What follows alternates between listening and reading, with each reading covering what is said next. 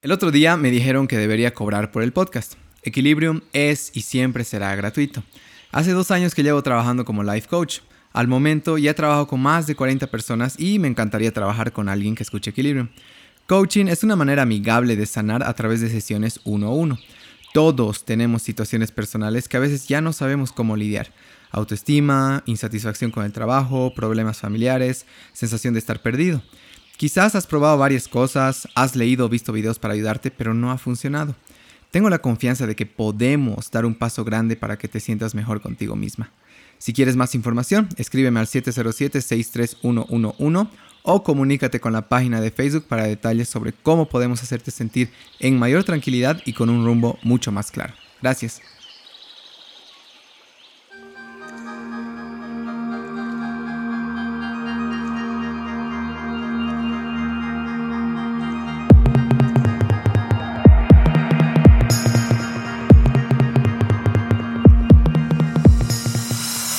¿Cómo están amigos de Equilibrium Podcast? Muchas gracias por estar acá. Yo soy Luis Muñoz, su anfitrión, en el episodio número 11. ¡Wow, qué loco!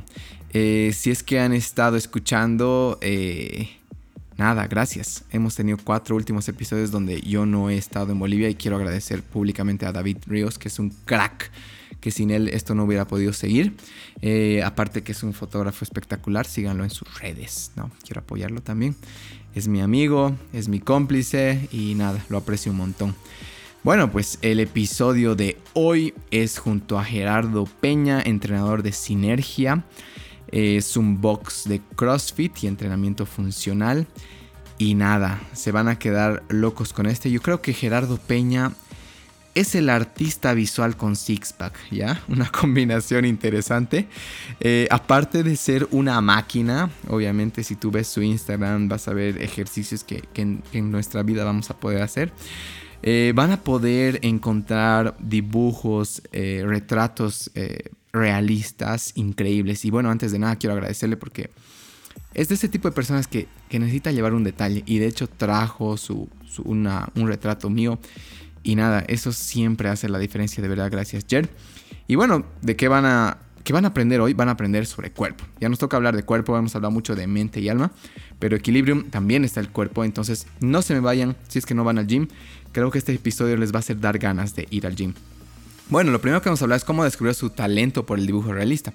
Según él, todos podemos hacerlo, que se trata mucho de paciencia. Y hemos, bueno, obviamente le he preguntado cómo desarrollar paciencia, que es una cualidad que todos deberíamos tener, nos va a servir para nuestra familia, relaciones, para con nosotros mismos, entonces les va a gustar mucho su respuesta. Hemos hablado también de la situación venezolana, ¿no? ¿Por qué salir del país? Y cómo ha tardado 10 días en bus hasta llegar a Bolivia. Una, una historia bastante bonita. Hemos hablado obviamente de lesiones, ¿no? Eh, cómo evitar las lesiones y su respuesta de nuevo me encantó. Las lesiones me dice que tienen que ver mucho con el ego. Van a aprender mucho de ahí que les va a servir en otras áreas. Igual, hemos roto algunos mitos del CrossFit, hemos hablado del CrossFit, de qué se trata, la importancia de la comunidad en CrossFit. Y pues finalmente hemos terminado cómo salir de bajones, perspectivas sobre la preocupación. Eh, les va a gustar muchísimo este episodio. De verdad que creo que también escuchar personas de otros países hace muchísimo bien porque la misma cultura, el acento y demás es como que te abre la mente y te hace ver que, no es tu burbuja y, ya, sino que hay un mundo allá afuera. Eh, gracias, gracias por estar acá, eh, gracias por haber estado escuchando los últimos episodios. Hemos tenido episodios increíbles y nos han puesto al día. Está Brisa López Videla de Flor de Luna, Emprendimiento. Hemos hablado con Sasha Vázquez de Pilchas y Pintas, blogger. Hemos hablado con Yalo Cuellar, cantante espectacular, una, un tipo pucha, ahí hay un encuentro entre la juventud y el arte espectacular. Y hemos también terminado la, eh, octubre con Leslie Antequera, una genia que empezó vendiendo ropa por internet, una de las primeras quizás por Facebook y ahora es una crack que tiene cuatro marcas, tiene seis tiendas, pronto muchas más. Y nada, van a aprender un montón. Bueno, pues ahora les toca aprender de cuerpo, eh, de llenarse de ganas de ir al gym. Y nada, con ustedes Gerardo Peña. Bueno, eh, Jer, bienvenido al podcast. Muchas gracias. hermano. La gente no puede ver que nos estamos dando un apretón de manos, pero bueno, es parte de la experiencia, les digo. Eh, bueno, verdad, quiero comenzar con algo diferente. Ya ayer me acaba de preguntar cómo me fue mi viaje y, y, qué lindo aprovechar esta pregunta para contar un poquito de, de, creo que la parte más difícil de, la parte más interesante, pero la más difícil de digerir tal vez. Eh, nada, eh, quizás lo que más quisiera resaltar del, del viaje, que es eh, el haber visitado Auschwitz, el campo de concentración y exterminación más grande de la Segunda Guerra Mundial. Eh, quiero contar una parte específica, ¿ya? Em, la guía, en primer lugar, era una persona que, de hecho, no era su trabajo, ¿ya? Era su deber. Ella no estaba ahí contándonos de la Segunda Guerra Mundial porque le iban a pagar. Ella estaba informándonos para que esto de alguna manera no se vuelva a repetir y se quede bien grabado en nuestras cabezas lo que había sucedido ahí. Si bien te permitía sacar fotos, había algunas partes que nos dijo desde el principio, por si acaso, va a haber un lugar donde les voy a pedir que no saquen fotos y que tengan mucho respeto. Ya te deja medio que con el nudo en la garganta, ¿no? Que, ¿Dónde vamos a ir? Claro. Mm, nos llevó a una barraca donde todo de hecho estaba ambientado. Las barracas, para que sepa la gente, entraban de 700 hasta 1000 personas. Eh, dormían en cuartos prácticamente amontonados. Eh, los baños eran absolutamente limitados. Eran como 10, 20 inodoros para, imagínate, 1000 personas, una hora de baño al día. Imposible. La gente de hecho se tenía que hacer en ellos mismos. Es, es duro de hablar. Pero quizás uno de los cuartos que más me ha impactado ha sido donde nos dijeron, bueno, aquí no pueden sacar fotos. Hemos entrado y era pelo, ya, era montañas de pelo. Eh, nos dijeron que más o menos era el pelo de 40 mil personas, era un cuarto gigantesco lleno de pelo. De hecho, en Auschwitz se han eliminado como 1.1 millones de, de, personas, se han asesinado. 40 mil personas no era nada, pero eran, era un cuarto lleno de pelo, veías las trenzas, o sea, mi cabeza empezaba a generar la historia, ¿no? El rato que a una niña le habían cortado la trenza o a una señora. Y creo que es algo, mmm, cuento, un poco me cuesta contar, pero creo que todos deberíamos informarnos un poco más lo que ha sucedido ahí. Eh, de la manera que quieras. El otro día puse en Instagram un post de justamente esto y un chico me dijo, deberías informarte más, que, o sea, como que queriendo tal vez de alguna manera mostrarme otro lado que tal vez sí existe, pero cuando ves el pelo ahí, o sea, ¿qué me vas a, claro. ¿qué me vas a dar la contra, no? Entonces creo que eso, quería comenzar y gracias Jer por la pregunta. Bueno, ahora sí comenzamos. Eh, bueno, primero, he visto tus dibujos eh, en Instagram y por favor síganlo en Instagram. Eh, hay pocos momentos en que me impresiono del arte de alguien, ¿ya? Y me alegra tenerte acá porque realmente te felicito. Eh, los dibujos, el realismo que logras alcanzar es impresionante. Y si bien puedo ver un dibujo e impresionarme, yo, aparte de ver un dibujo, veo la paciencia. ¿no? Estoy seguro que uno tiene que tener paciencia para ir línea por línea y línea por línea para que pueda llegar a ese nivel de realismo. Entonces, bueno, comenzaremos por ahí tal vez. Okay. Eh, ¿En qué momento no sé si tú te das cuenta, puta, mi mano es muy buena. O alguien te lo dice, alguien te ayuda a desarrollarlo. No sé si nos puedes contar un poquito de esto. Claro, muchísimas gracias. Primero que nada, gracias por la, invitación. Eh, bueno, dibujando, dibujando, tengo toda la vida. Como todos, todos empezamos dibujando, todos somos, nacemos artistas. Pasa es que con el tiempo nos van diciendo, no eres bueno, dedícate a otra cosa y lo vamos dejando a un lado.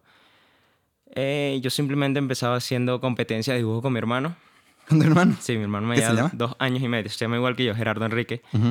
Este, bueno, perfecto. Estábamos, hacíamos competencia de dibujo, siempre empezábamos muñequitos de palito, yo le empezaba haciendo caritas felices y así sucesivamente. Yo era el que en el colegio le pagaban por hacer las tareas de los dibujos, que me sacaban de clase para ayudar a una profesora a hacer una, una cartelera, no sé cómo le llamarán acá. Y ese era un pasatiempo que en la universidad empezó a hacer esperando, somos colegas, como estamos diciendo, esperando un profesor para una clase, estaba dibujando una chica y un compañero viene y me dice, Gerardo, te pago para que me, me dibujes a mi, a mi sobrino. Y yo, bueno, pero yo no, no hago realismo, no, no soy tan bueno con el realismo. Ujú. Dice, no, no, si eres bueno, te pago yo.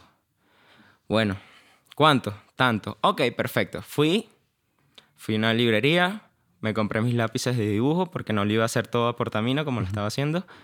Y me puse a ver tutoriales. Ya. En internet se consigue todo, hermanito. Y bueno, me puse a ver tutoriales de cómo usar los lápices, el limpiatipo, El limpiatipo es una especie de plastilina moldeable, Ya.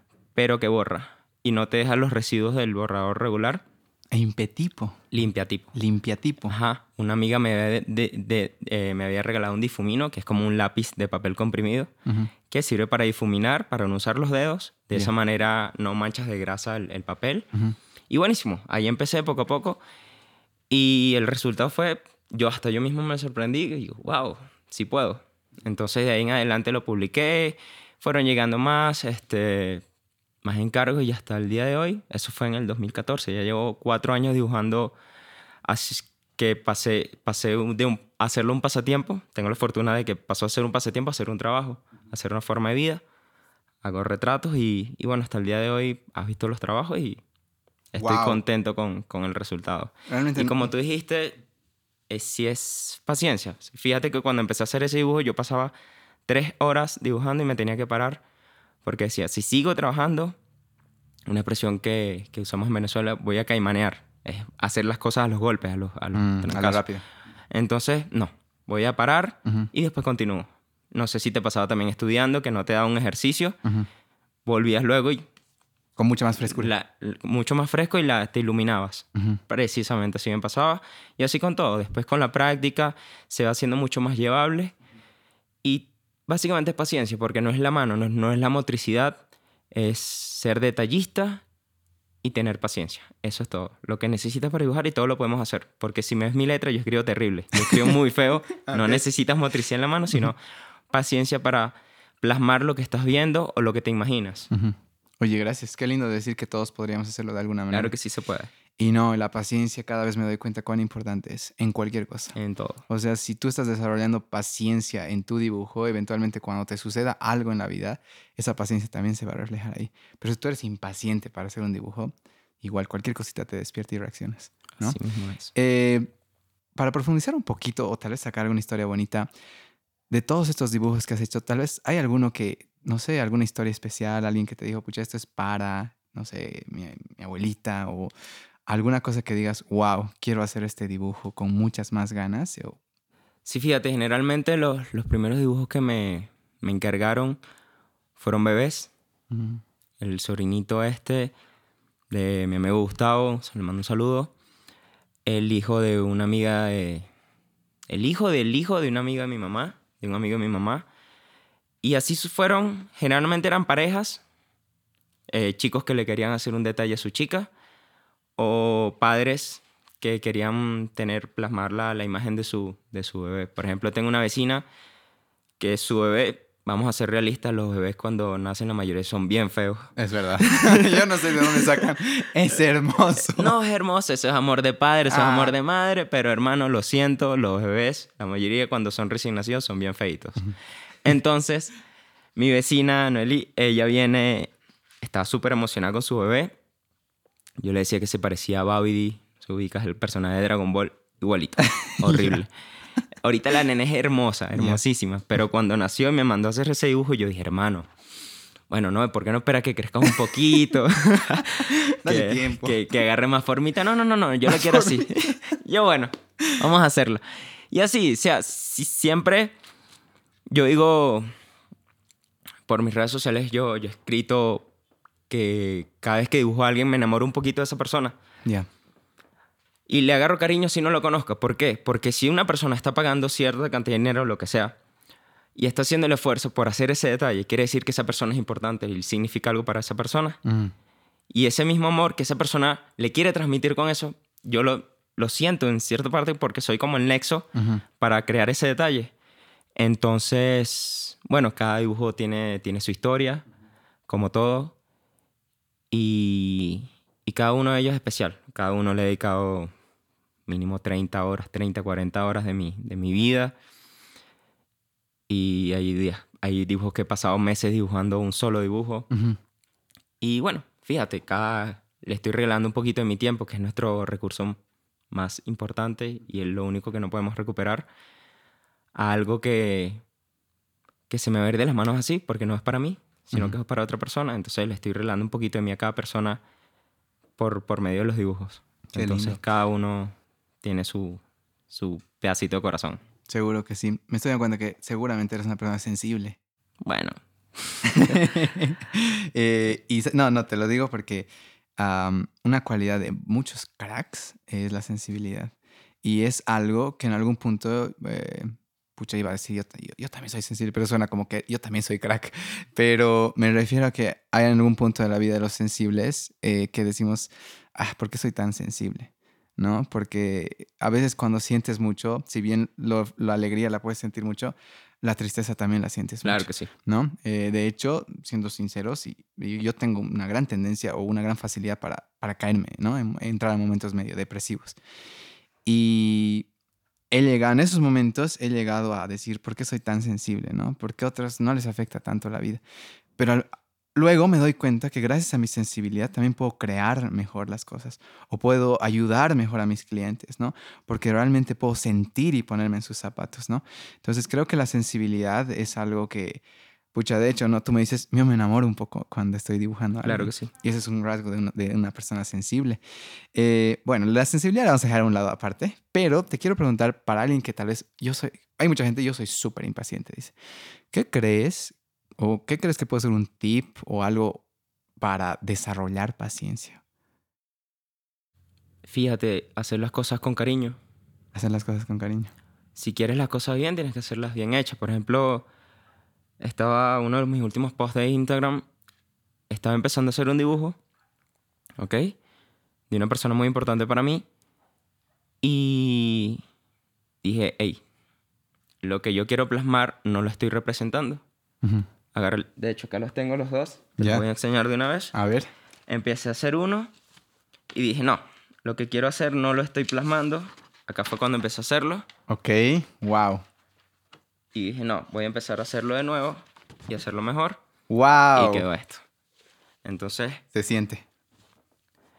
Wow, tener en las manos esto es, entonces, un, tesoro. Eh, es eso, es querer hacer las cosas con cariño, hacer las cosas bien. Porque nosotros somos un momentico en, este, en, esta, en la vida. Somos un momentico. Nosotros somos un espacio pequeñito de una conciencia que se maneja en un cuerpo en un espacio de tiempo muy cortico. Y cuando nos vayamos no va a quedar nada de nosotros, sino lo que hayamos hecho. Y por eso nuestras obras van a durar mucho más de lo que nosotros este, podamos pasar por este plano y fíjate, si quieres ser recordado o que tu, tu paso signifique algo, vamos a hacer las cosas bien. Independientemente lo que vayas a hacer. Tu arte, tu trabajo, el trato con las personas, que cuando puede que suene muy vacío, pero cuando tú te vas siempre van a decir, no, esa persona era buena persona, pero que, de que realmente lo sientan que, que dejes un vacío cuando te vayas y tus obras queden ahí como que, epa. Por eso es que generalmente los, los, pintores cuestan muchísimo más, las obras cuestan muchísimo más cuando, mueren. Sí. Entonces, eso, o sea, ¿qué es para, Siempre que vas a hacer algo, pregúntate para qué lo estás haciendo. Y bueno, de ahí tú, tú consigues la motivación o la disciplina para continuar haciendo algo. Porque motivación se consigue muy fácil lo, lo, lo complicado, lo difícil es mantenerte. Y es eso. Por eso eh, yo soy muy impaciente. No sé, hice mi trabajo de tesis solo. Este, dejé de practicar eh, eh, deportes en equipo porque me, me impacientaba o me, me, frustraba cuando alguien no hacía las cosas con el mismo cariño con que yo las estaba haciendo. Qué buena eso. Entonces yo decía, no, ya va. Yo quiero hacer las cosas bien. así las tengo que hacer solo, pero las voy a hacer bien. Wow, la paciencia tiene mucho que ver con el cariño. Claro que sí. Qué buena. ¿Cómo, Nunca... ¿cómo tú le, cómo tú le demuestras cariño con una persona? Siendo tolerante con esa persona, siendo paciente, teniéndole... Sí, básicamente eso. O sea, ¿qué más paciente que un papá que te dice mil veces cómo decir papá hasta que él, tiene el orgullo de, que, de escucharte decir papá? Qué lindo. O que te, te para mil veces para que tú te pares y camines. Mm. O así. Y muchísimas cosas de eso. O sea, la idea es ver que, que las cosas, la gente no debe hacer las cosas por ti gratis, sino que considerar que están haciendo un esfuerzo para ti. Y eso vale. y eso es tiempo. Mm. Como todo. Todo es una cadena. Todos son una, unas cositas que todo es causalidad, todo tiene una razón de ser. Y la paciencia es, en mi forma de, de hacerlo, de verlo, es demostrar cariño, demostrar amor y tratarse las cosas bien, Qué lindo. independientemente de las cosas que hagas. De hecho, ya me has dado, ya me has dado mi siguiente tema para mi siguiente post de Instagram. Qué bueno, Y te voy a nombrar, Jer, no te preocupes. qué bueno. Eh, pucha, no sé si puedo preguntar quién es esta persona especial que la que vale la pena redibujar desde un punto que ya estaba, no voy a decir casi acabado, pero estaba bastante avanzado. Ok, esa es mi pareja, mi expareja. Este, nos acabamos de separar, pero igual llevamos una, una bonita relación. Y bueno, ya es segunda vez que la dibujo y no sé qué más puedo decirte. Eh, le mando saludote Ujú. y espero que esté muy bien. Ok, sí, súper. Le mandamos saludos. ¿Qué se llama? María Gabriela. María Gabriela. Súper, saludos, María Gabriela, que el dibujo que está acá. No sé ni qué decirte. Supongo que ya lo has visto. Eh, bueno, tal vez contanos de, de, de qué parte de Venezuela eres. La gente ya se ha debido dar cuenta de tu acento. Ok. Eh, un poquito de tu infancia, tal vez. ¿Quién ha sido más influyente? ¿Papá, mamá? Eh, ¿O alguna persona que te ha dejado marcado? No sé si nos puedes decir alguna frase de esa persona. Estoy extendiéndome con mi pregunta, pero yo sé que me entiendes. Claro que sí. Eh, soy de Valencia, específicamente de San Diego, Estado Ujú. Carabobo, Venezuela, zona central. Bueno, toda mi familia, tengo una gran familia. Mi familia, mis viejos, ambos son del Zulia, la zona occidental del país. Y se mudaron a la zona central buscando una mejor calidad de vida. Yo nací en Valencia, nací y criado allá. Y bueno, mi infancia fue una infancia feliz, se puede decir, no, nada, nada traumática. Le debo todo lo que soy a mis viejos. Es que una crianza súper de valores, de lo que estamos hablando anteriormente, lo, de la crianza de- del estudia para que seas alguien. El, lo único que te voy a dejar son, son la, la educación. Y yo lo veía como algo súper fastidioso y tedioso cuando estaba peque. Yo decía, pero yo quiero juguetes, yo quiero salir, yo quiero viajar, a mí no me interesa esto. Pero al final te das cuenta que, que es lo importante, que es lo que queda, que todo lo material se, se va y se viene y, y lo que te queda es lo- la, la enseñanza y lo que te estaba diciendo, la, la paciencia, el, el trabajo fuerte y la tolerancia y el amor que te han dado. Entonces le debo todo lo que soy a mis viejos, soy muy diferente a ellos, eso sí. No quiero ser como ellos, pero le debo todo lo que soy Qué bueno eso. lo que estamos hablando antes de, la, de empezar la entrevista, que uno cuando, cuando se es adolescente empieza a revelarse, si se quiere, que ya no es todo lo que diga papá y mamá, ya no es sí porque sí, sino es por qué, Mm. por qué. Y empiezas a ver las cosas. Si bien eres agradecido, claro que sí, hay personas que no lo son, hay de todo en este mundo, Ahí de todo. pero si empiezas a ver el esfuerzo que han hecho por ti y empiezas a ser agradecido. Yo, mamá, no estoy de acuerdo contigo. Te respeto tu forma de ver las cosas. Yo he discutido muchísimo con mi mamá, con mis papás también, pero nunca les he faltado el respeto. Siempre con, la, con el respeto y por supuesto con el amor que les tengo por delante. Y siempre, epa, no estoy de acuerdo, no estoy de acuerdo, hay mejores formas de hacer las cosas o yo las veo diferentes. Está bien, esta es tu casa, pero hay mejores formas de hacer las cosas. ¿Qué, por ejemplo, si nos puedes contar? Eh, no sé, eh, cualquier cosita. Estamos haciendo una remodelación y por supuesto como todo ingeniero fastidioso quiere buscar una mejor forma más eficiente de hacer las cosas. Lo que sea, no mueves esto para acá, no mueves esto para acá, esto va a salir mucho más económico. Fíjate, lo estás haciendo mal, estamos trabajando de más, me estás haciendo perder mi tiempo en algo que se puede hacer mucho más fácil. Y así. Entonces, son muy temperamentales. No, que sí, que no. Siempre hay discusiones, pero, pero nunca se falta el respeto de esa forma. Entonces, sí, bueno, por supuesto, son mis pilares, mis viejos. Eh, he tenido mentores de vida impresionantes, por ejemplo, el ingeniero amigo profesor Francisco Soto, fue mi tutor de tesis y ahorita es mi amigo, al que le debo muchísimo, que yo siempre le decía, Fran, ¿de dónde sacas tu tiempo?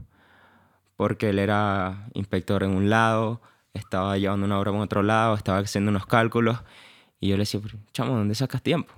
Y yo me trato de tú con él, y él es un señor ya cabeza blanca ya, que ahorita me escucha eso y me estará insultando, pero, pero él decía que, que yo es, que tenía superpoderes porque no sé dónde sacaba tiempo.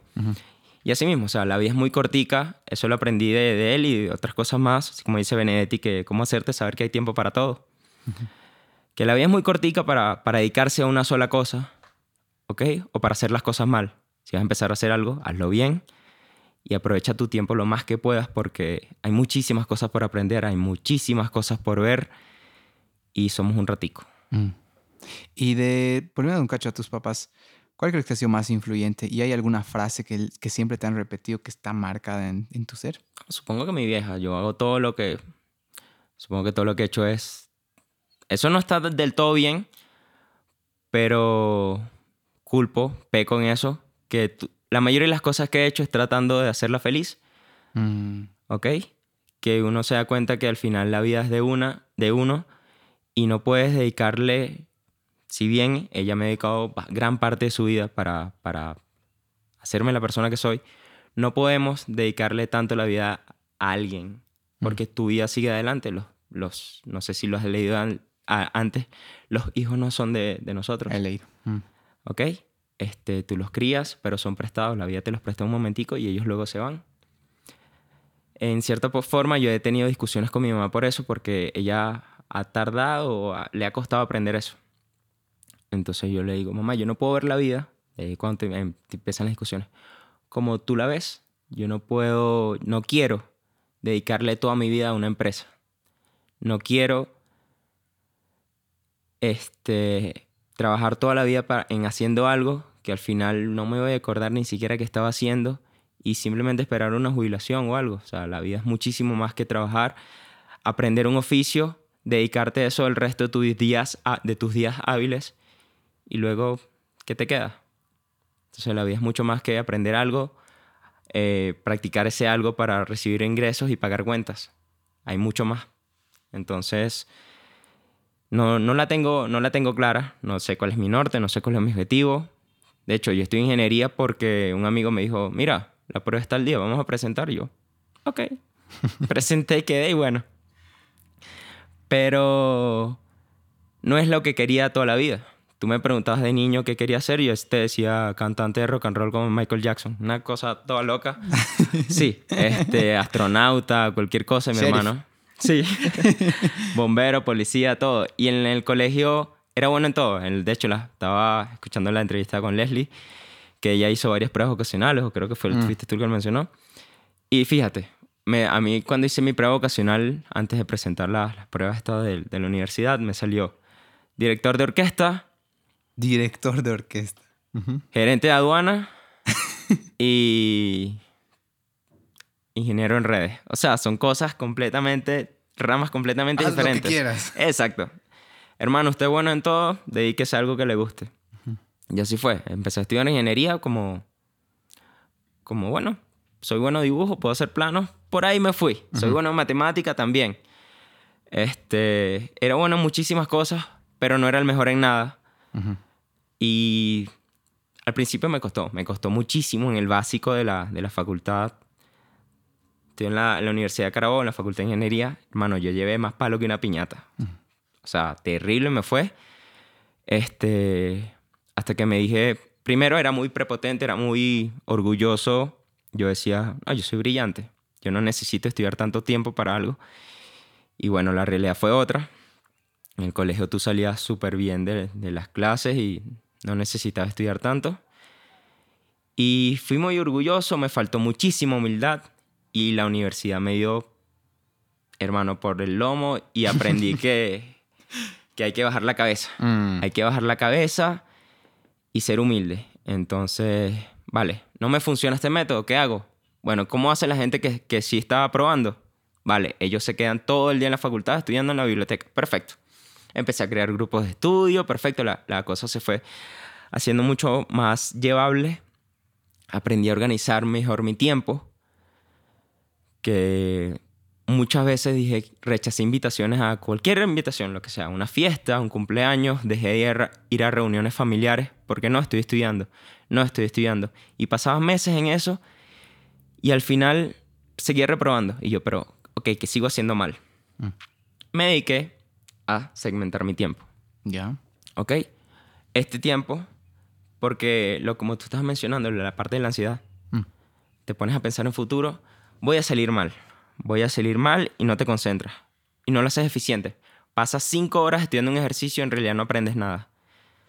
Bueno, vamos a aprender a estudiar. Tuve que aprender a estudiar, a aprender la teoría. ¿Para qué estoy haciendo esto? ¿Por qué se hace esto? Y para... Ok, ya, ya entendí esos conceptos. Podemos llevarlo a la práctica. Porque antes básicamente te estudias los ejercicios de memoria y cuando te cambiaban un signo en el Uf, examen, listo. hermano, caías como condorito Mm. patas arriba. Entonces, fíjate, sí, aprendí a estudiar, aprendí a ser humilde, aprendí a trabajar en equipo cuando se podía.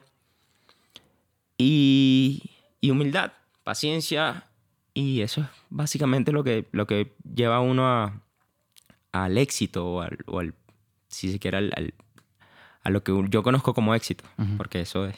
Ok, súper, qué historia. Eh, muy similar a la mía, ¿no? Eh, no voy a decir yo por qué entré a civil.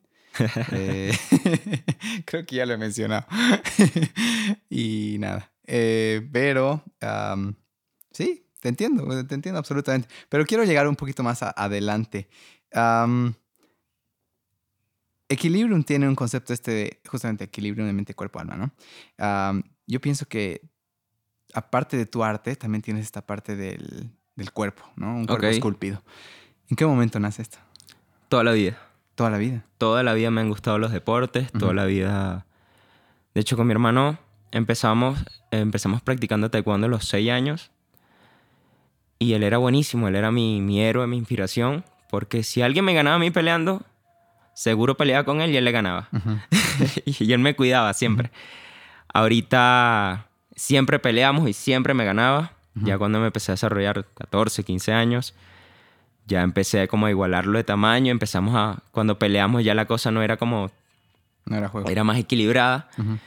Y ya él no es nada, nada, nada bruto. Él es muy inteligente. Y una vez le gané y se, se puso todo diplomático. No, ya estamos grandes, hermano. Ya no vamos a pelear más. hasta ahí, hasta ahí. Hasta ahí llegaron las peleas en la casa. Este... Sí. Fíjate, después él dejó los deportes y yo seguí. Yo seguí jugando fútbol. A los 16... Yo tenía sobrepeso de, de niño, adolescente. ¿En serio? ¿Tú tenías sobrepeso? Sí, sí, claro. Niño gordito. Este, yo jugaba fútbol en todos los santos recreos del, del colegio. Entre cada clase tenía unos 20 minutos de receso y en todos salía a jugar fútbol al recreo. Llegaba a mi casa, comía, me bañaba, hacía la, la tarea. A las 4 salía al gimnasio. A las 6 y media salía al gimnasio a la práctica de fútbol y llegaba a mi casa a las 8 de la noche y me iba trotando. sea, Y todo eso, pero llegaba comiéndome tres pizzas. Ah, ya. Entonces ahí lo estaba, compensabas. ahí estaba el equilibrio. el mal equilibrio. Sí, el mal equilibrio. Entonces, no, luego eso se fue haciendo un hábito y, y es mi forma de, de drenar, de desestresarme. Si tengo un mal día, voy ahorita al box, entreno, lo hago un mejor día. O si tengo un buen día, lo hago mucho mejor. Eh, es mi forma de, de drenar, de desestresar. Mucha gente dice, viejo, pero no tengo tiempo, estoy cansado de la universidad, estoy cansado. Y es cuando tú te dices, epa, pero yo me propuse hacer esto.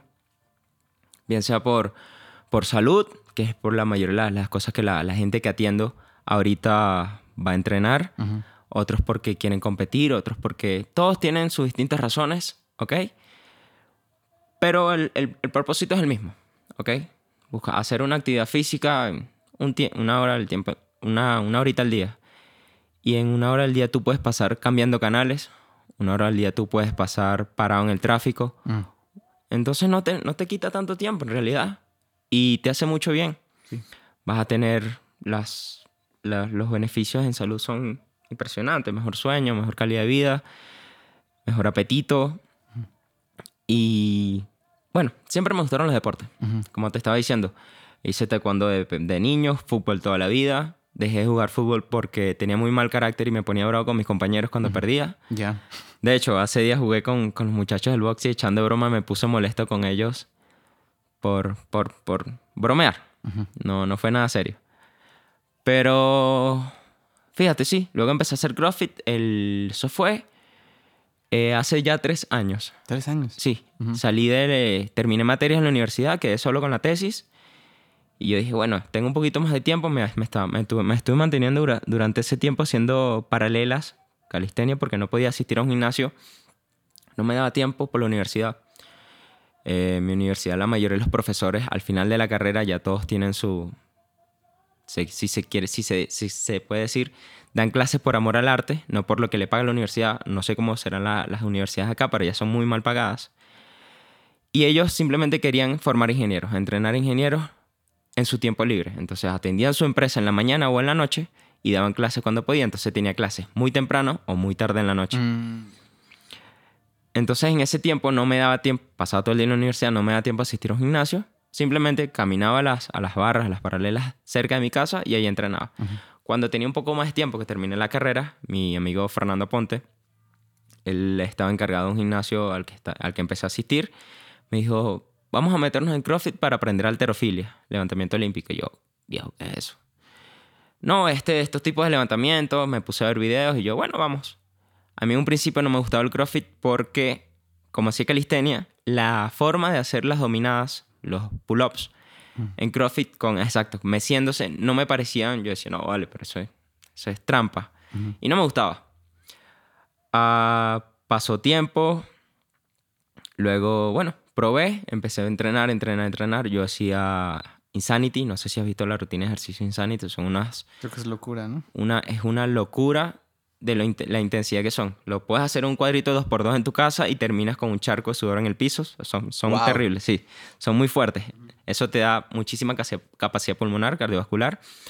Tenía fuerza, o sea, podía dominar mi, mi, mi cuerpo, que hay dos tipos de fuerza. Hago el paréntesis, la fuerza absoluta y la fuerza relativa. La fuerza relativa es cuando tú dominas tu peso. Y la fuerza absoluta cuando tú levantas un objeto fuera de tu cuerpo. Wow. ¿Ok? tú, tú y yo podemos tener, podemos levantar un objeto, perfecto, pero tú puedes levantar tu peso más veces que el, que el mío. Ya. ¿Ok? Entonces, esa es la diferencia de los dos tipos de fuerza. Continuando.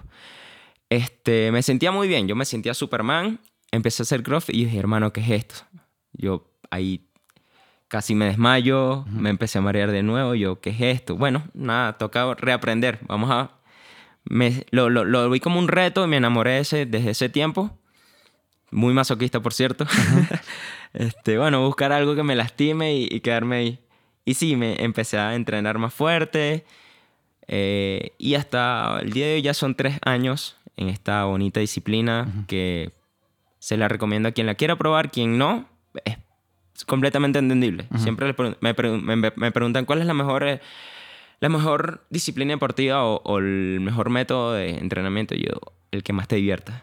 Buena esa. Porque es donde te vas a conservar entrenando. Porque de nada sirve que tú vayas a un gimnasio a ver a una gente que te va a ver feo, a ver a otros que se están viendo en el espejo todo el día o lo que sea.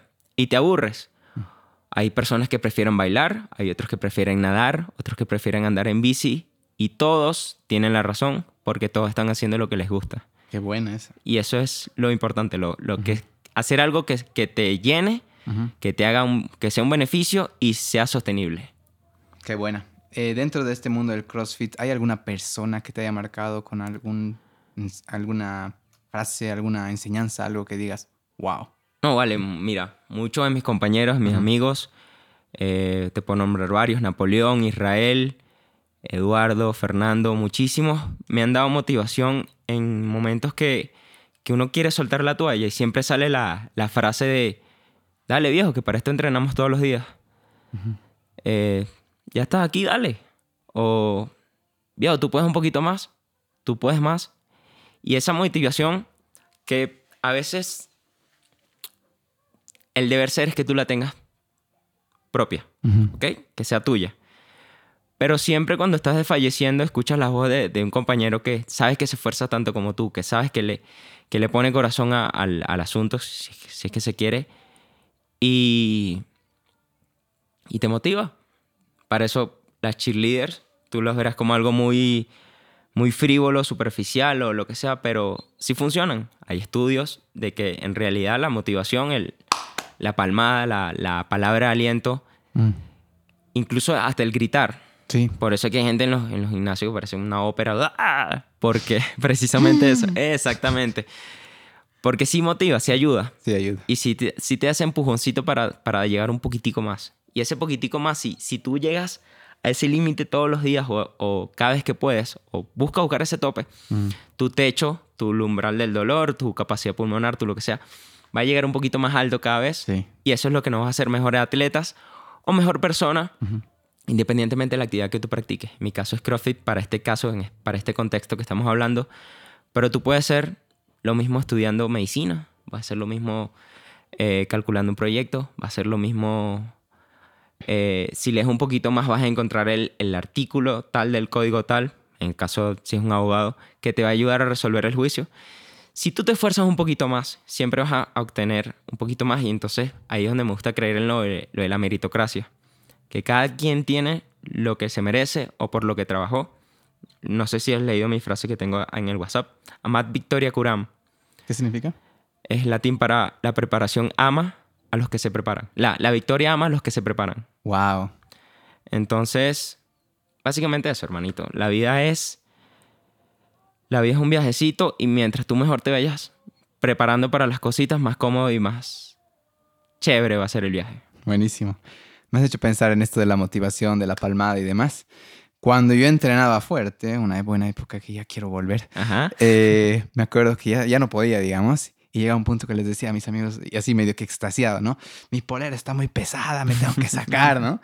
Y es increíble de que te sacas tu polera, bueno, al menos a mí me funcionaba, Obviamente el peso es, es, mínimo, pero el hecho de estar ahí, hasta tal vez tu lado salvaje, si quieres decirlo, es como que me daba la fuerza para hacer unas cuantas más, ¿no? Claro. El, ah, no sé, el mismo hecho en el mundo animal, lo que los gorilas se golpean el pecho, ese tipo de, de motivaciones físicas, ¿no? De, de, que haya tacto y demás, realmente te mueve.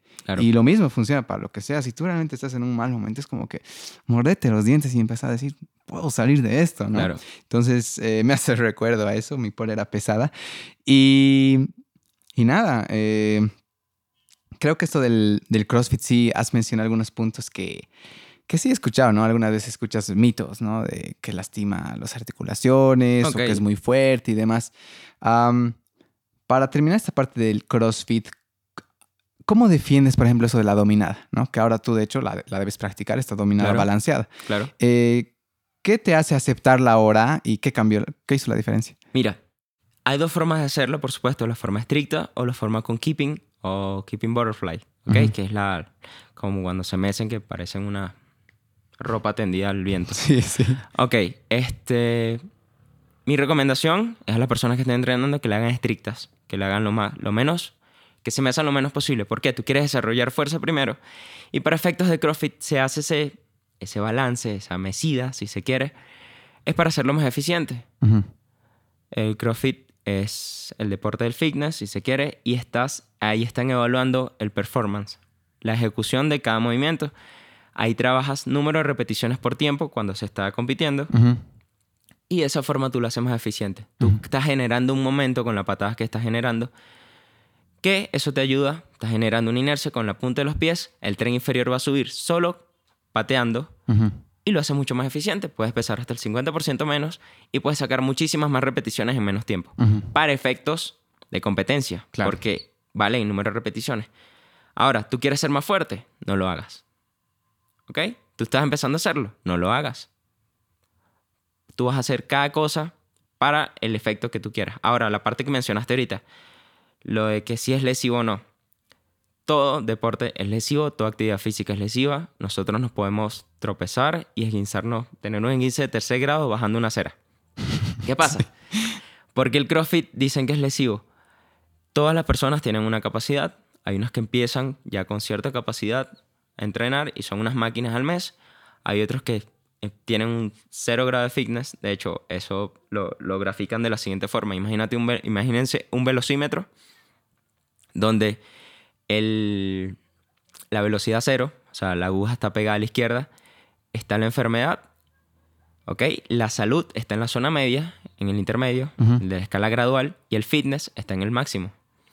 Entonces, mientras mejor tú te vas desempeñando, mientras mejor, menos, más saludable va siendo. Y va a ser, supongamos que es una persona que hace, tiene su actividad física regular, cumple con sus actividades, su responsabilidad, su trabajo, y hace una actividad física regular, se supone que es una persona saludable. Una persona sedentaria, que es por el sedentarismo que hay muchísimas enfermedades este, diabetes, etc.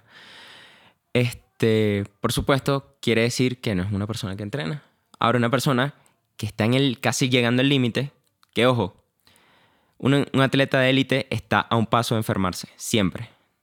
Ok, a mí me ha pasado, seguro le ha pasado mucho a mis compañeros, que un día entrenan más de la cuenta y el otro día amanecen enfermos. Porque se le bajan las defensas, así sucesivamente. Pero se supone que el fitness es el, el estado óptimo de salud. Es una persona que está por encima de, de, las capacidades físicas de una persona. Y por supuesto resiste mucho más cualquiera de las condiciones. El CrossFit ataca todas estas características, estas, eh, las 10 capacidades físicas. ¿okay? Estamos hablando del equilibrio, fuerza, potencia, velocidad, elasticidad, resistencia cardiovascular, resistencia pulmonar, eh, perdón, resistencia muscular. Ataca todas. Entonces se supone que la persona más apta a nivel mundial es el campeón mundial del CrossFit. Porque ataca todas esas y es bueno en todas. Tú dices que los, los decatletas es el atleta más, más capacitado del mundo. Puede ser, ellos evalúan la velocidad, la resistencia, el lanzamiento, pero no evalúan fuerza. Mm. Entonces, por ejemplo, para el caso del CrossFit, el CrossFitter es bueno en todo. Mm. No es especialista en nada, eso sí.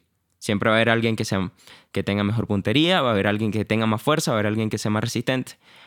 Pero buscar a alguien que cumpla con todos esos, con todas esas variables, se supone que es una persona más óptima, más apta, porque abarca muchísimos más campos. Ahora, la parte de las lesiones, súper importante. Todo depende de la base de la persona y de la intensidad con que entrene. Tú no le puedes pedir a un abuelito que entrene lo mismo que un veinteañero. Y eso a mí me habían hecho una entrevista antes de venirme para acá hace unos meses y dije, voy a decir la misma frase. A ti no te lesiona el ejercicio, no te lesiona el, el sobreentrenamiento, a ti te lesiona el ego. El ego. El ego. Porque tú ves al de al lado levantando más peso del que tú puedes levantar y tú quieres levantar ese peso. Tú ves que tu cuerpo ya no te está dando, ya te, las piernas te están fallando, ya estás empezando a perder la forma, que somos, por ejemplo, en Sinergia, donde trabajo, saludo a los muchachos, Cristian Jerry, les mando un fuerte abrazo. Allá hacemos muchísimo énfasis en la forma.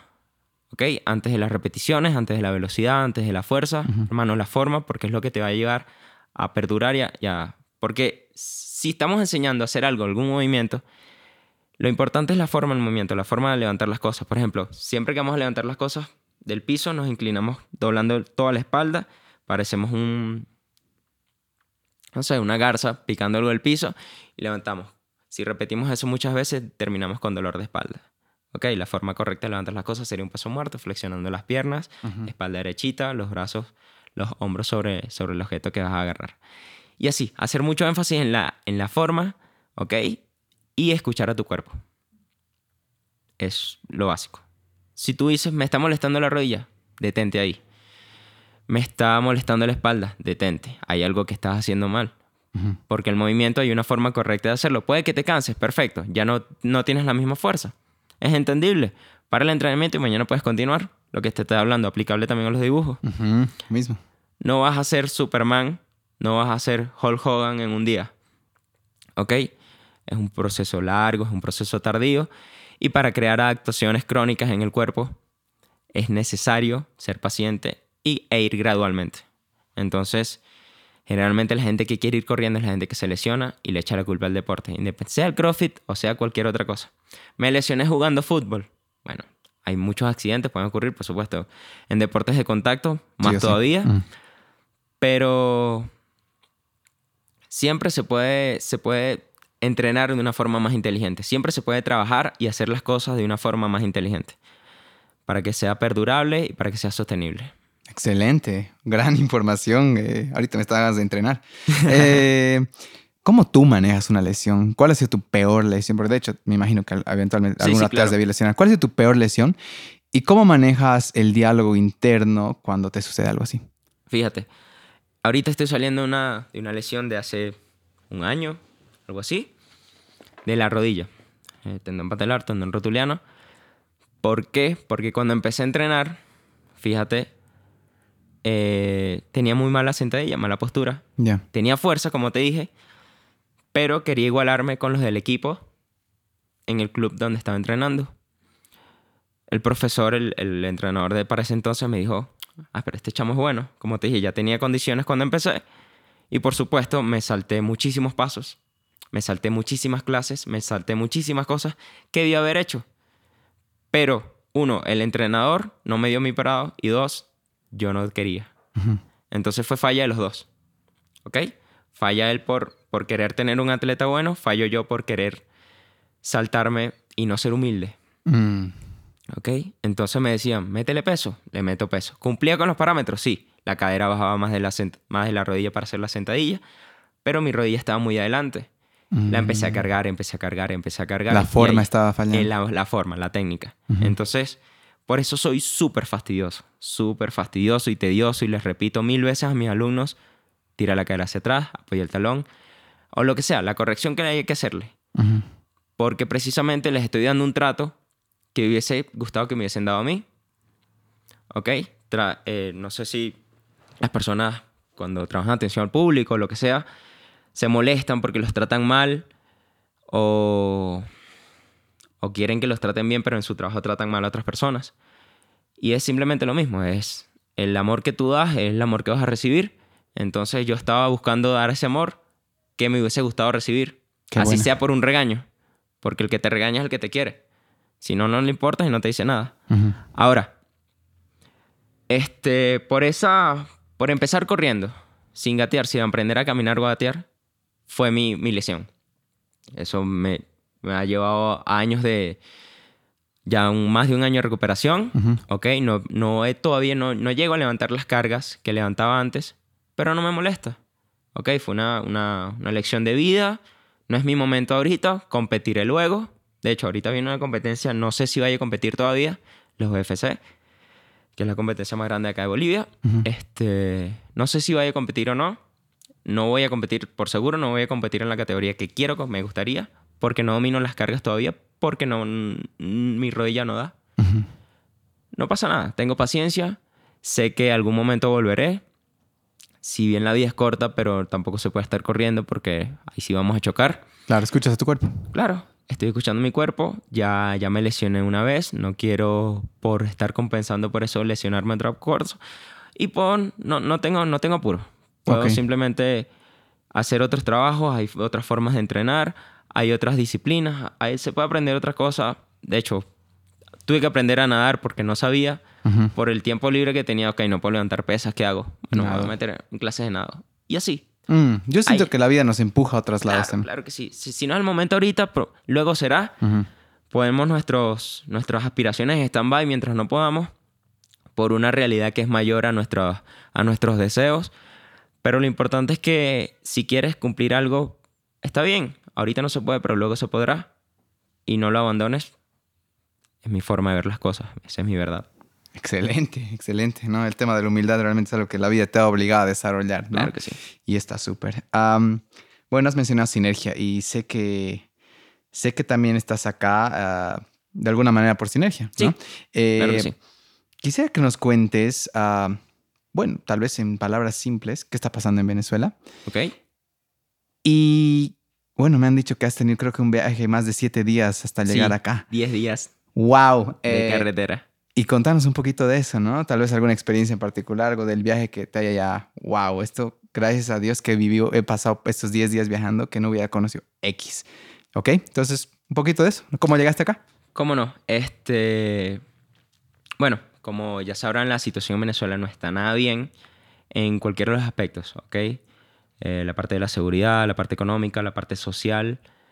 En cualquiera de los aspectos ya la cosa está bien apretadita. Y por una oportunidad de.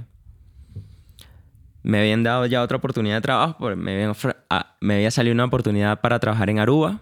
¿ok? Aruba. Un amigo, Israel Hernández, él viaja, tiene su familia allá, siempre viaja. Él, él es el, el campeón del año pasado de los, de los Fit Games, la competencia de CrossFit más importante de Venezuela. Entrenaba conmigo allá, súper amigo, hermanito. Él viajó hasta allá, hizo un contacto allá y le, le preguntaron, mira, ¿conoces algún entrenador que sea bueno y conozca, se, sepa inglés? Y yo, ah, claro, sí. Me recomendó con un peleador de allá, con Gregory Miliar, una máquina peleando en MMA, tiene su gimnasio funcional allá. Eh, me entrevisté con él, me dijo, bueno, vente, te mando el pasaje, te mando todo, te quedas acá, perfecto. Y yo, ok, ¿qué pasa? Yo estaba postillando, sacando mis papeles y no me daba el tiempo de irme para el tiempo que él me quería ya. Y entonces no se pudo dar, no pasa nada. Ahora viene este, mi compañero Cristian Rojas, ¿ok? El head coach de, de, Sinergia. Él estaba formando el box, estaba armando el box acá.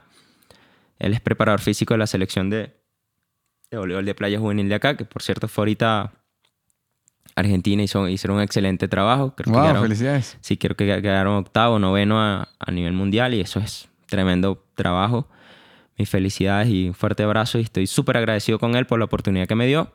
Me dijo, Gerardo, vente, yo sé que tú eres bueno, sé que tú eres buena persona, te quedas conmigo los primeros meses, no pasa nada. Y trabajamos que vamos a hacer un buen equipo. Y hasta ahora ha sido así. Excelente el, el trato, la convivencia. Eh, no le puedo pedir más. O sea, estoy súper agradecido con él. Y bueno, hasta ahora el equipo se ha llevado muy bien. El, el feedback con, con, las, con los atletas, con los, la clientela, los atletas, ha sido excelente. La idea es dar una... No, no, no conozco, lamentablemente, estoy en eso, ese es mi proyecto ahorita, hacer comunidad en los, box de aquí, en los boxes de acá de, de Cochabamba, ¿ok? Visitarlos a todos para crear comunidad porque eso se trata del CrossFit, ¿ok? En competencia, si nos queremos quitar la cabeza, no las queremos arrancar todito. En el 3-2-1 tiempo y mientras dure el, workout, el hit, ahí sí no somos amigos de nadie. Ahí no, no tenemos amigos, estamos nosotros mismos, fino. Pero ya fuera de ahí, la comunidad de CrossFit es hermosísima. ¿Ok? Una clase de CrossFit no, se termina el trabajo hasta que el último termina. O sea, tú terminas tu trabajo, sueltas tu barro y te volteas a apoyar el de al lado, porque eso se trata. Y es muy diferente al, al, al, gimnasio regular, que hay gente que ves todo el año y nunca se saluda, nunca se intercambian una palabra. Es verdad. ¿ok? Acá en el CrossFit yo los obligo. Ya se conocen, salúdense, dense la mano. Cristian los obliga a abrazarse y todo. Oye, qué bien, oye, me, suena mucho, yo hago eso mucho también. sí, porque es la idea, o sea, tú estás conviviendo con gente y la idea es mejorarte no solo tu forma, tu, tu forma estética o tu salud, también es mejorar tu forma de ser, mejorar como persona. Y hacer relaciones. Y hacer relaciones, por supuesto, que es lo bonito. Entonces, me desvié. Me pregunto por dónde iba. Yo tampoco ya no la sé dónde estamos. Ok, bueno. Entonces, ah, Sinergia Situación País. Bueno, esa. Me hacen la invitación. Yo, bueno, terminé ya, ya había terminado de hacer mis papeleos. Tenía unos encargos pendientes, unos dibujos. Yo, ok, dame un mes. Termino mis dibujos, termino mis, mis papeleos y arranco para allá. Perfecto. Y así fue. Este, pasé dos días saliendo de Venezuela porque Pasé, sí, día y medio, porque el amigo que me ayudó a pasar la frontera, el que me asesoró, Carlos Prieto de, de Hades, un fuerte abrazo y saludo para, para Carlitos, que nos ayudó a Israel. Israel. Israel, mi amigo, iba a salir conmigo, él se iba a quedar en Colombia, por, sigue en Colombia ahorita, y yo seguía hacia el sur. este, bueno, nada, el viaje fue así. Eh, Barinas, Mérida, allá en Venezuela. Hice el cruce de frontera. Ahí Listo, agarré un solo tour, agarré mi pasaje en Cúcuta y bajé todo hasta, hasta el sur. Y recorrí todos esos países, hermanito. Colombia, Ecuador, Perú, hasta que llegué acá.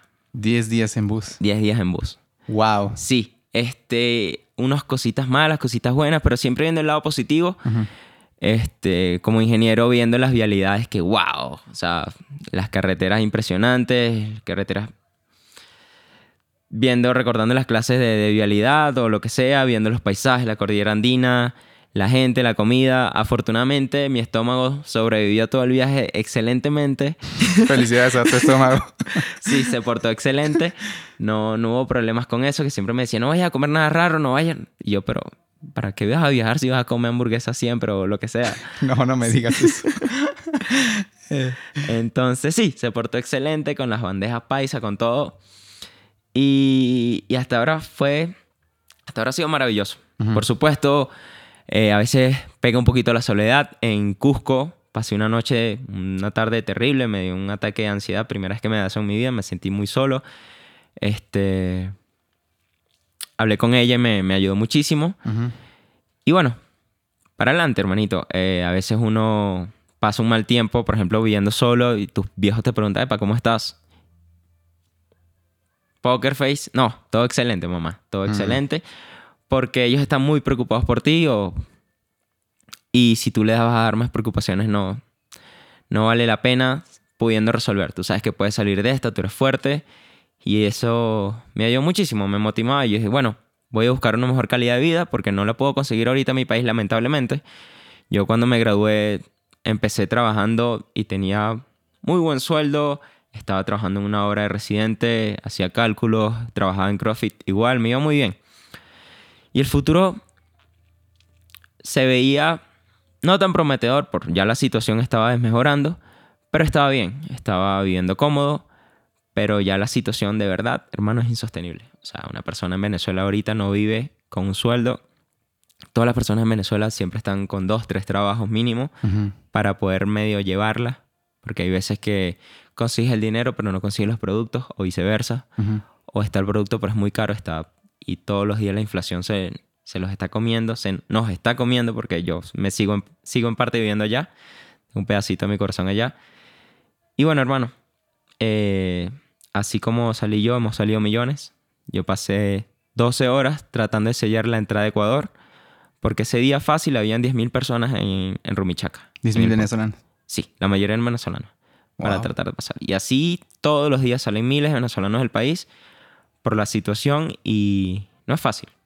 No es nada fácil, no le deseo esa situación a ningún país, pero esperanza, la esperanza es lo, único que, último que se pierde y, y ya vendrán tiempos mejores, ya, ya los que saldremos regresaremos a reconstruir el país y esa es la idea. Crecer afuera porque de momento el país no nos está ofreciendo esa oportunidad crecer afuera para llegar a construir, a reconstruir y hacerlo más grande de lo que era antes. Wow, gracias de verdad, eh, sí, una situación difícil.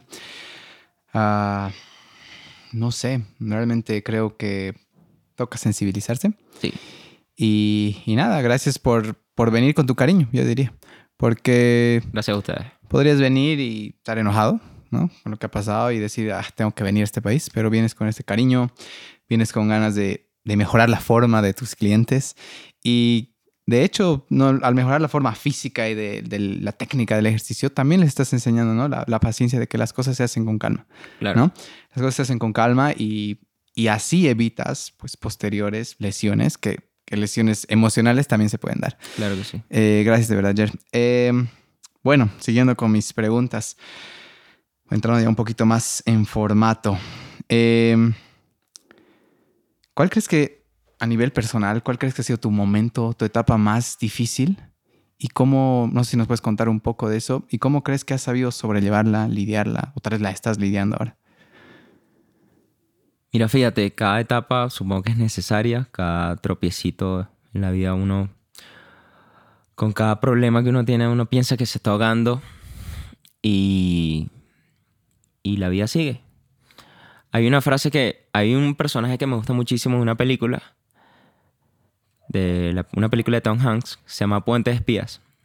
Hay un espía ruso que lo, captura el gobierno norteamericano. Entonces están haciendo una especie de trueque con unos, con unos rehenes que tienen en, en Alemania. De ahí va la película. Y la idea es hacer un trueque de rehenes. Entonces, por supuesto, los los norteamericanos tienen, tienen apresado a, este espía ruso y los rusos están molestos con él, o sea, los rusos súper rígidos, porque, lo porque se dejó agarrar, se dejó apresar. Y el, este señor, Tom Hanks, hace el, papel del abogado defensor de este señor y es el, mediador para el, para el trueque. Y él le hace varias veces la misma pregunta, porque lo, siempre lo ve calmo, lo ve muy calmado y le pregunta, ¿no está preocupado? Y él en todas las, todas las veces de la película que le hacen la pregunta, responde lo mismo. ¿Would it help? ¿Ayudaría mm, eso? ¿Ok? Así como también está el proverbio chino, no sé si es chino la verdad, hay dos, hay dos eh, momentos en la vida en los que no te debes preocupar, cuando el, problema tiene solución y cuando lo tiene. Mm. Porque todo tiene solución en la vida. O O sea, lo único que no, lo que no tiene salida es la muerte y todos vamos para allá, todos la tenemos segura. Pero cada, cada situación, cada reto que, que te pone la vida, si te lo pone es porque deberías tener la capacidad o deberías buscar la capacidad, la forma de solucionarlo. Y por muy ahogado que te sientas, por muy, muy, muy abajo en el hueco que te sientas, vas a ver atrás luego de pasarlo y vas a decir, o sea, yo estaba llorando por esa estupidez. Mm. Por ejemplo, en la universidad yo me quería arrancar los pelos por cuando no podía, no me sentía que no me daba el tiempo, porque tenía un examen hoy, luego al, al siguiente día entregaba un proyecto y yo me decía, pero si mis profesores se graduaron, y capaz le molesta a ellos que si me escuchan, pero ellos no son más inteligentes que yo. Y mucha gente se ha graduado y ha pasado por aquí. ¿Por qué yo no podría? O sea, ¿por qué si ellos pueden, yo no? Ellos no son más inteligentes que yo. Listo, y así mismo. A eso mismo me decían, mis compañeros se arrancaban el cabello, yo llegaba, muchas veces me pasó que llegaba tarde clase, ¿dónde estaba yo? Nada, dibujando. Eh, durmiendo, entrenando, lo que sea. Pero conchale, que no sé qué, tenemos no sé qué. Ok, vamos a hacerlo. Está bien, pero no hace falta preocuparse por cosas que si te organizas, puedes solucionar. Sin duda. Eh, siempre, o sea, por supuesto, he pasado momentos difíciles, pero yo me digo, ok, la vida sigue. Mm. Hay personas que la han tenido muchísimo más difícil que yo y han seguido adelante. Ok, y entonces ahorita que estás mencionando la parte de lo de la ansiedad, y lo de la depresión, este actor, Robin Williams, tiene una frase muy, muy, muy, muy, que me llegó mucho, que dice, el lamentable su pérdida, o sea, la, forma en que murió, se, se, quitó la vida, él dijo, el suicidio es una solución permanente para problemas temporales. Entonces, fíjate, hermanito, los problemas pasan, vienen y van, Tú puedes estar full por, un por, una, por una torre de papeleos de problemas que ni siquiera son tuyos, suponiendo, imagínate el, contexto de trabajo de, oficina, ¿ok? Tú estás atiborrado de trabajo y la vida es muchísimo más que eso. La vida es muchísimo más que llenar una planilla, solucionarle un problema a otra persona. ¿Ok? La vida es más que, preocuparte por pagar, las cuentas. Por supuesto, como responsables, como adultos, tenemos que, que cumplir con nuestra responsabilidad. Eso es completamente entendible. Pero la vida es muchísimo más que eso y va mucho más allá que eso. ¿Ok? Totalmente. Entonces, los problemas pasan, hermano. Y los, todos los problemas tienen solución. Siempre se le puede buscar la vuelta si se quiere hacer.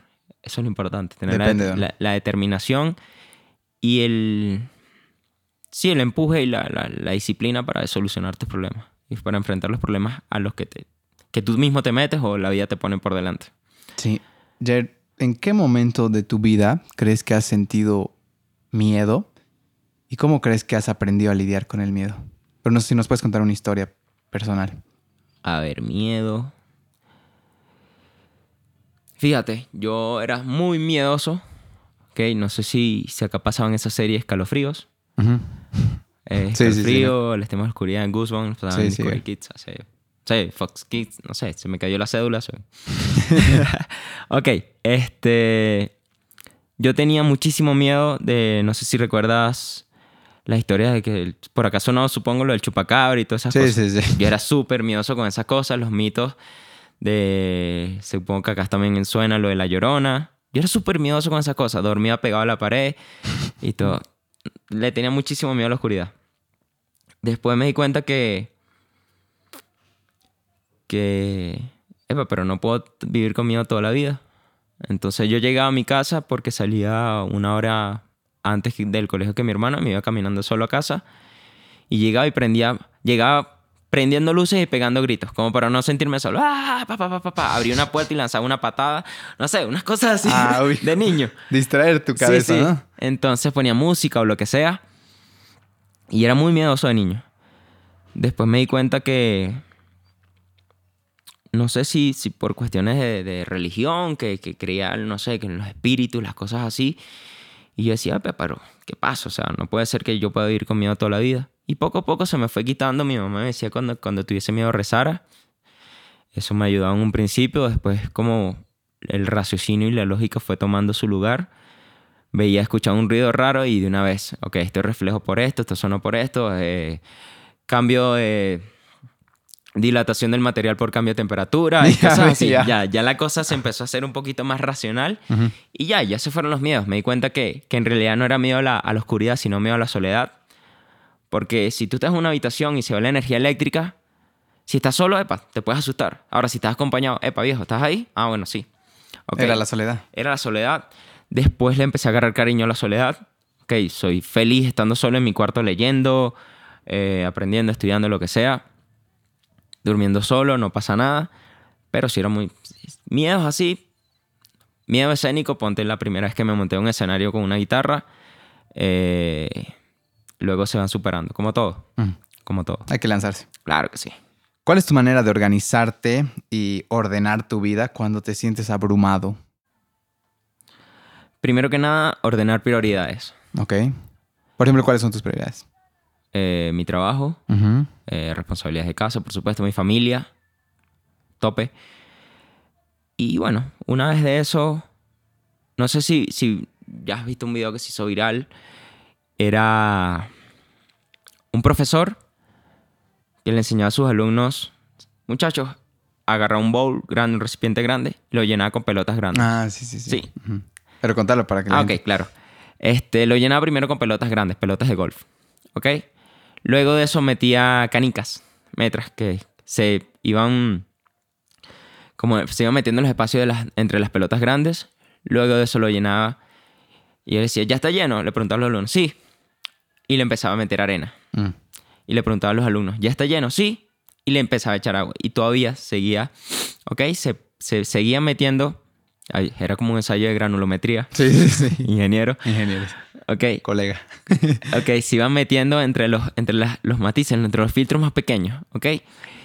Y él decía que si hubiese ordenado o si hubiese vaciado las cosas diferente, en, en un orden diferente, ya, ya, no, iba, ya, no, ya no cabrían, ok. No, hubie- no hubiese ocupado la misma cantidad de volumen. ¿Por qué? Fíjense, él decía que las pelotas grandes, lo primero que, que vaciaba eran las prioridades. Mm. ¿Ok? Luego de eso, eh, tus relaciones familiares, relaciones interpersonales, tus responsabilidades principales. ¿Ok? Luego de eso venía el trabajo, actividades, perdón, extracurriculares, distracciones, vicios. Y así sucesivamente. Lo último, lo más superfluo era el agua. Que eran las cosas que puede que te quitarían de un día para otro y no te, en realidad no, no haría un cambio significativo para tu vida, ¿ok?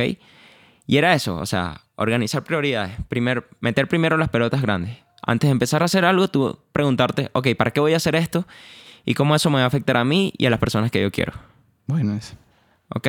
Luego de ahí empezar a trabajar y mantenerte disciplinado y constante. O sea, no, no hay otra forma de...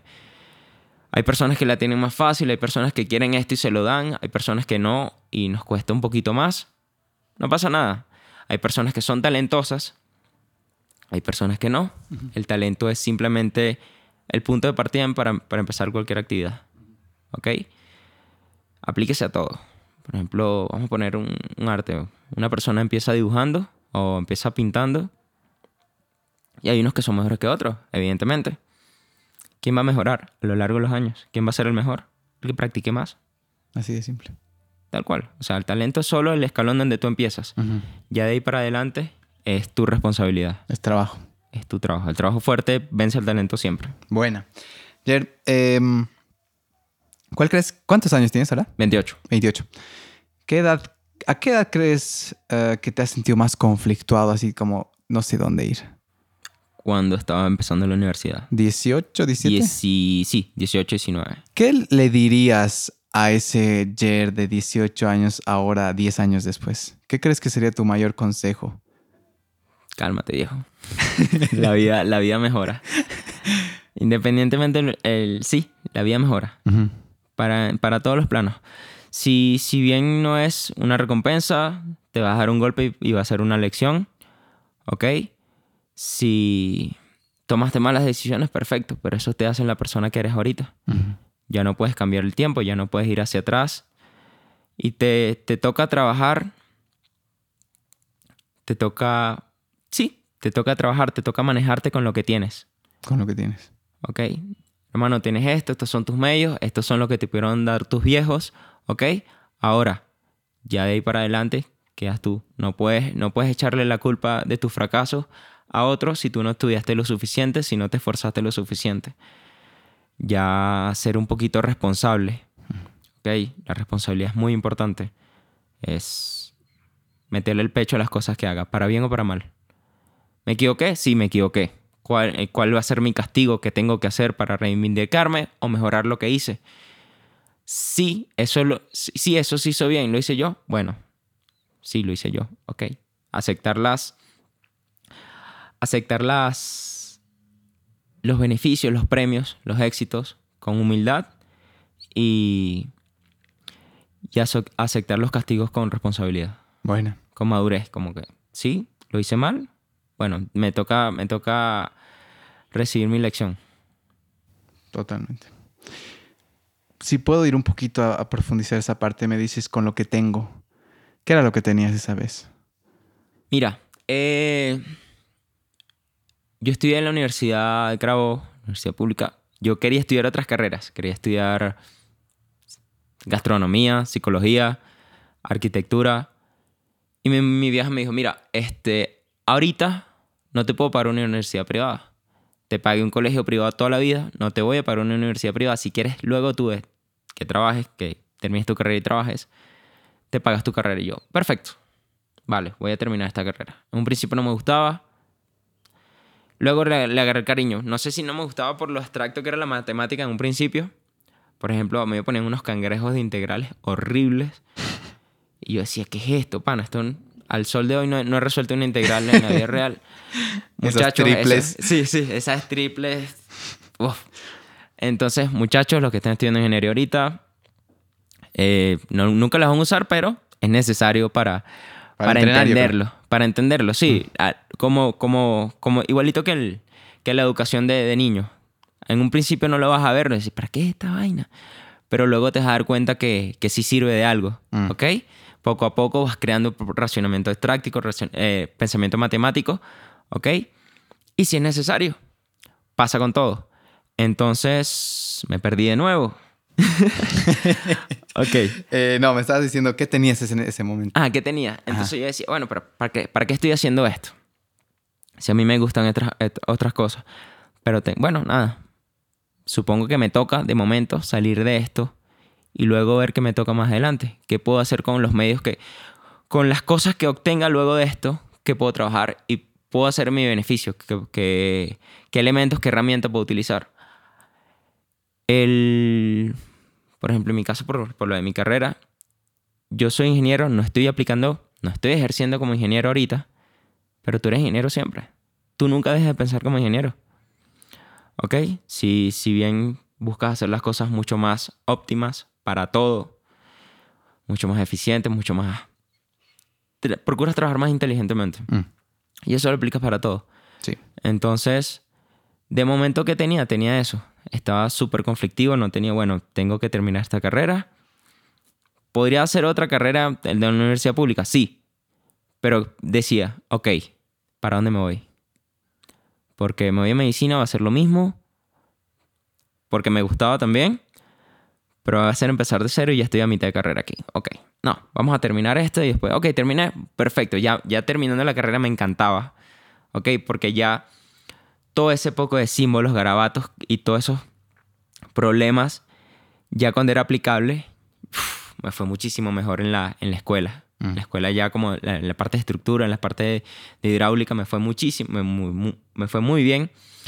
Y yo decía, ah, ok, ahora sí tiene sentido todo. Pero en un principio no lo veía. Y hay veces que, que nos pasa eso. Estamos frente a situaciones o problemas que nos decimos, ¿para qué es esto? Mm. ¿Para qué estoy haciendo esto? Y luego lo vas a ver, porque puede que en ese momento no, no lo veas y te sientes como que, ok, estoy haciendo las cosas sin, sin un motivo. Pero el, te prometo que la persona que está haciendo, que se está esforzando y no entiende por qué lo hace, más adelante lo va a entender Mm. y que el conocimiento no estorba. Exacto. Si es lo que hay, hay que aceptarlo.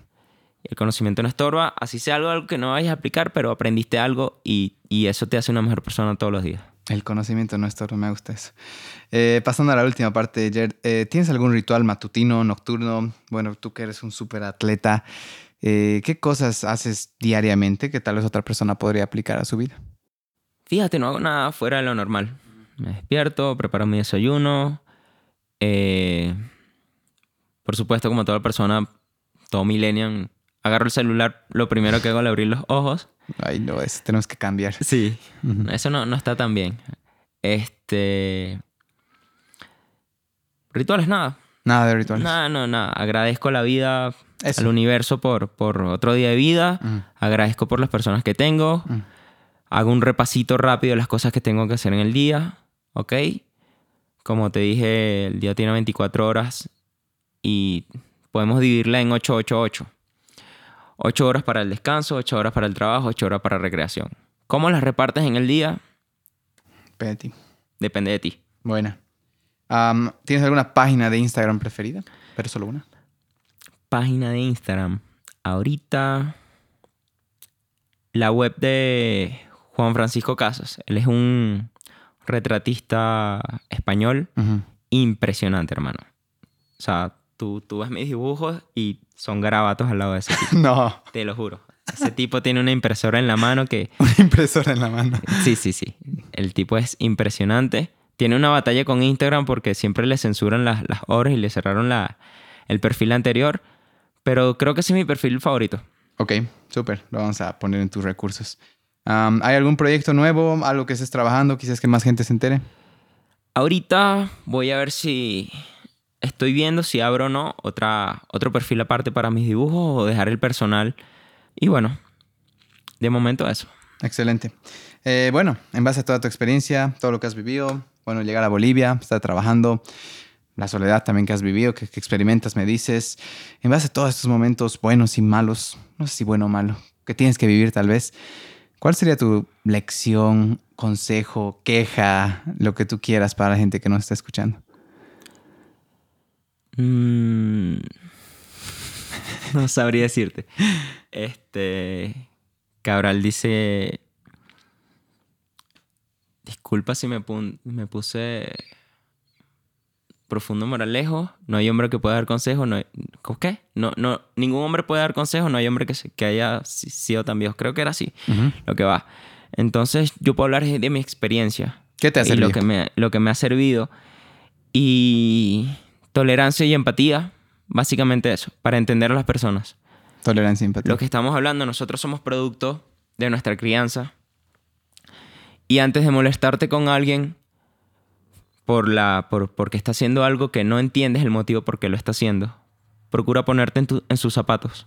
Puede que a esa persona le estaban diciendo, le dijeron o nunca le dijeron que lo que está haciendo está mal, o le dijeron que, le, que está haciendo bien, pese a que te, te esté haciendo daño. ¿Qué puedes hacer? Acercarte a esa persona y decirle, mira, lo que estás haciendo me está haciendo daño. O alejarte si te está afectando y no puedes cambiarlo. Porque muchas veces no la verdad o la, la objetividad no existe. Porque tú no eres una persona correcta todo el día. Porque tú un día estás manejando bien. Perdón. Tú todos los días manejas bien. Pero un día tienes una junta súper importante y te retrasaste. ¿Ok? Y ese día te comes la luz del semáforo. Y el que está al lado, tú dices, ese que pasó ahorita es una mala persona. En realidad no es una mala persona, simplemente está pasando por una situación que él no sabe que está pasando. Entonces, practicar un poquito la empatía. Buenísimo. Porque todos podemos ser buenos, todos podemos ser malos, pero es depende de la situación. Sí, me acuerdo, me haces pensar cuando mi abuelita estaba muy enferma, bueno, ella, ella ya falleció. Había días en que nos llamaban, está mal la, la mamita.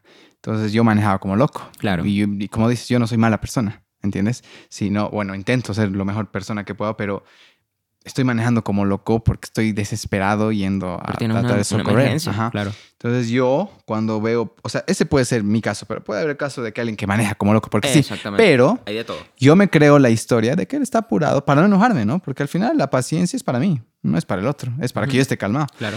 Entonces cuando alguien me pasa como loco, está manejando, trato de decir, Tal vez su abuelita está mal. Exactamente. Entonces eso me da alivio, ¿no? En vez de estar buscando insultarlo y perseguirlo y demás y generarme un conflicto que para qué, eh, digo, bueno, tal vez su abuelita está mal como la mía alguna vez está. Exacto. Entonces, realmente esto de la tolerancia, la paciencia, la humildad, cosas que has mencionado son súper importantes y de verdad te agradezco. Eh, siempre termino con un, con un agradecimiento, Jerry. Y nada, gracias por estar acá. Eh, gracias, por llegar acá. Que la vida, Dios te traiga hasta acá. Y mira, ¿quién diría que nos íbamos a conocer? Tú viviendo, creciendo en Valencia yo acá y, bueno, pues la vida al final te trae las personas en las que vibran como tú y, realmente eh, te felicito por lo que estás haciendo. Eh, gracias por tener este mensaje o esta, tal vez toda tu experiencia de vida y traerlos acá a tu gimnasio, a tus clientes, porque nos aportas, ¿no? Entonces creo que al final de eso se trata. No te vas a ir al final con tu plata, ni con lo que has traído de tu casa, ni nada, sino te vas a ir, pucha, así el Jer nos ha dejado esto. Nunca me voy a olvidar que la forma y eso se ha plasmado en otra parte de mi vida. Y de verdad te agradezco por el, pucha, no pueden ver, pero ya le traigo un, regalito, un dibujo de uno de mis posts de Instagram. Y nada, gracias. O sea, esos detalles, cuando alguien te invita algo, cuando alguien te dice, no, yo pago, cuando alguien piensa y considera eh, qué le puede gustar a esta persona o cómo puedo dar mi gratitud, porque de hecho es una manera de gratitud pucha, te juro que me encanta estar cerca de esas personas y, y nada, seguramente vamos a estar más en contacto. A ver qué proyecto pueden hacer juntos. Seguro que sí. Y nada, espero que te haya gustado la entrevista igual. Bueno, espero que te haya gustado el dibujo. A mí me enseñaron que cuando vas a visitar es que son llegar con las manos vacías, por eso fue que... Qué buena, sí. Hice ese detallito. Gracias, Jer. Entonces, que estés muy bien y nada, siempre cuenta con nosotros para cualquier papá. cosa. Gracias. Antes de que te vayas, este 9, 10 y 11 de noviembre se realizará uno de los eventos de emprendimiento más reconocidos a nivel mundial, el Startup Weekend. En 54 horas reuniremos personas de todo tipo de perfil para convertir ideas en negocios reales. El primer día conocerán personas con las que en base a una idea armarán un equipo multidisciplinario. No importa si acabaste la U o tienes mucha experiencia, bastan las ganas de aportar en algún tema que te guste. El segundo día trabajarás en el desarrollo de la idea con tu equipo y tendrán asistencia de mentores expertos para concluir el día con la versión básica de su producto. El tercer día finalizarán el modelo de negocio, prepararán una presentación corta y tendrán la oportunidad de vender su idea ante un jurado. El ganador será proclamado ese día y después tendremos una fiesta de networking. Los tickets incluyen alimentación para los tres días, café ilimitado, wifi ilimitado y material de trabajo. Si quieren más información pueden revisar la página del evento Startup Weekend Cochabamba.